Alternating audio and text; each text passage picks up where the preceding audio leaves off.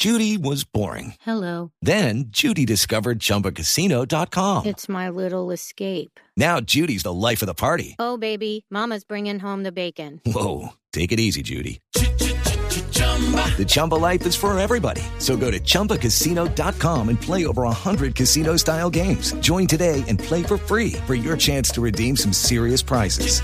chumba ChumbaCasino.com. No purchase necessary. Void where prohibited by law. 18 plus terms and conditions apply. See website for details. Vamos a hablar a propósito de la Feria del Libro de una publicación que se llama La Iglesia del Diablo.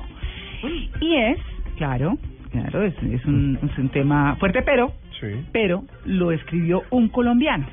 Un colombiano que está con nosotros en línea y que además trabaja en el equipo eh, de investigación de Cala, de Ismael Cala, en CNN. O sea que es un hombre investigador, es un hombre riguroso, juicioso. Vamos a saludarlo, estamos hablando de Héctor Manuel Castro. Héctor Manuel, muy buenos días. Hola María Clara, muy buenos días, muchas gracias por la invitación. Bueno, eh, Héctor Manuel, ¿usted es de dónde? ¿De qué parte de Colombia? Yo soy pereirano, Ah, Pereirano. ¿Y hace cuánto se fue para Estados Unidos? llevo en Estados Unidos casi 14 años, mujer. Uh, carambas, bueno, eso ya es tiempo, ¿ah? Eso ya es tiempo. Sí, sí, sí. Bueno, ¿y usted se fue qué? ¿Buscando el sueño americano? Sí, por, por motivos diferentes y, y bueno, me acostumbré al país y me quedé, mujer, me Claro. quedé. Claro. Pues, Ah, eso siempre pasa. siempre sucede. Bueno, ¿y cómo llegó a Cala? eh, yo llegué a CNN hace prácticamente cuatro años, trabajaba en Texas como corresponsal para la agencia de noticias F de España.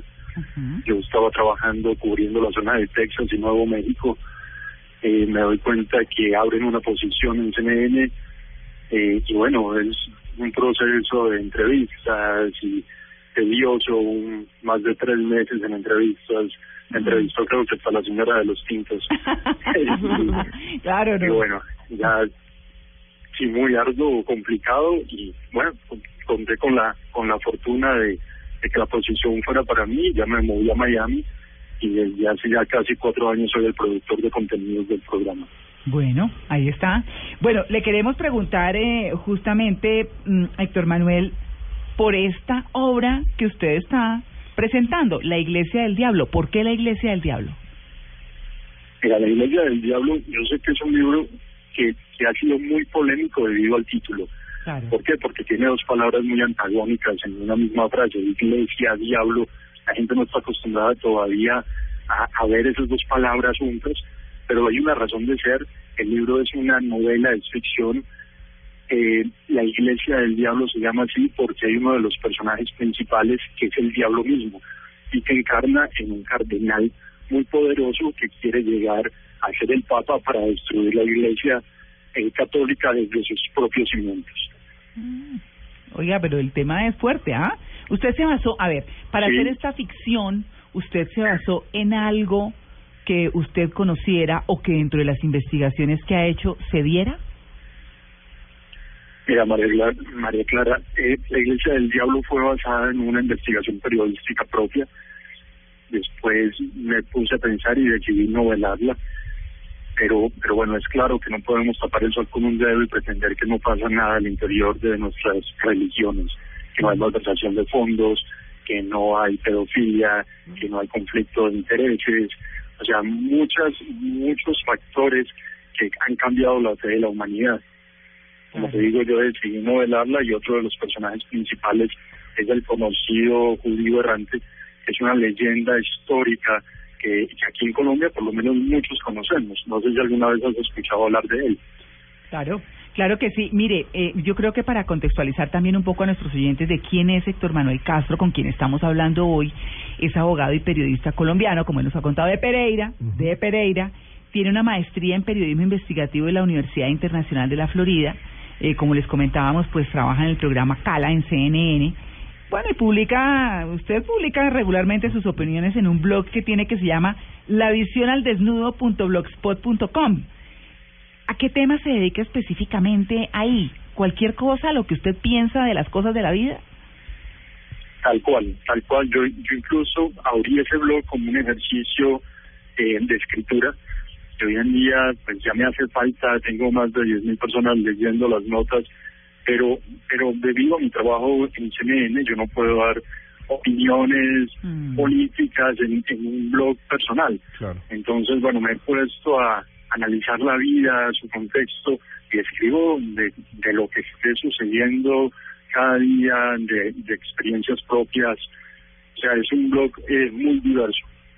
Bueno, pues eh, Héctor Manuel, usted va a estar el próximo 2 de mayo a las 2 de la tarde en la Feria Internacional del Libro en Bogotá, ¿verdad? Presentando su novela. Así es, Maracada, el 2 de mayo, 2 de la tarde, en la sala José Ocasio Rivera. Ah, José. Eh, el libro tiene un trailer, vamos a estar presentando el trailer, hablando un poquito del libro. Yo quiero pedirles que, yo sé que el título es, es fuerte, pero mucha gente está buscando el libro por el título. Les pido que por favor lo lean, que saquen sus propias conclusiones. El libro tiene un mensaje de positivo, de apertura mental, de amor. Entonces no es un libro que vaya, que esté juzgando ni esté atacando la religión de nadie, ni las creencias personales, ni la fe. Leer entre líneas es una buena forma de entender esta novela. A través de diversas ciudades del mundo, acertijos y personajes, el lector podrá participar activamente de la trama y decidir su propia suerte. Ah, eso lo dice usted mismo, ¿no?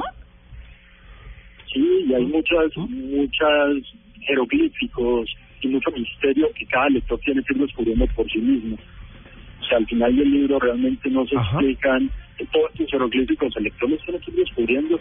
Ya sabes que nadie lee el mismo libro de la misma manera. Exacto. Y Héctor, aprovechar esta esta entrevista para para saber, estaba leyendo una entrevista que diste en septiembre del año pasado, ¿cómo va este segundo libro que, que contás que narra anécdotas de la vida de un inmigrante en Estados Unidos con, con esta clave de humor? Sí, hombre, eh, buenos días.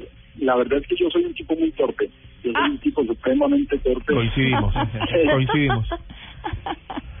Créeme que yo todo lo que yo daño un balín, yo daño un balín, no sé por qué no, no es que sea maní pesado, pero yo llegué a Estados Unidos eh, como inmigrante, comenzando desde cero con un inglés muy básico, yo soy un tipo muy nervioso, o sea, cometí cada, cada embarrada, yo tengo un hotel, imagínense, yo tengo un hotel Marriott en Nueva Jersey, Mm. que trabajaba en una construcción y la destruí.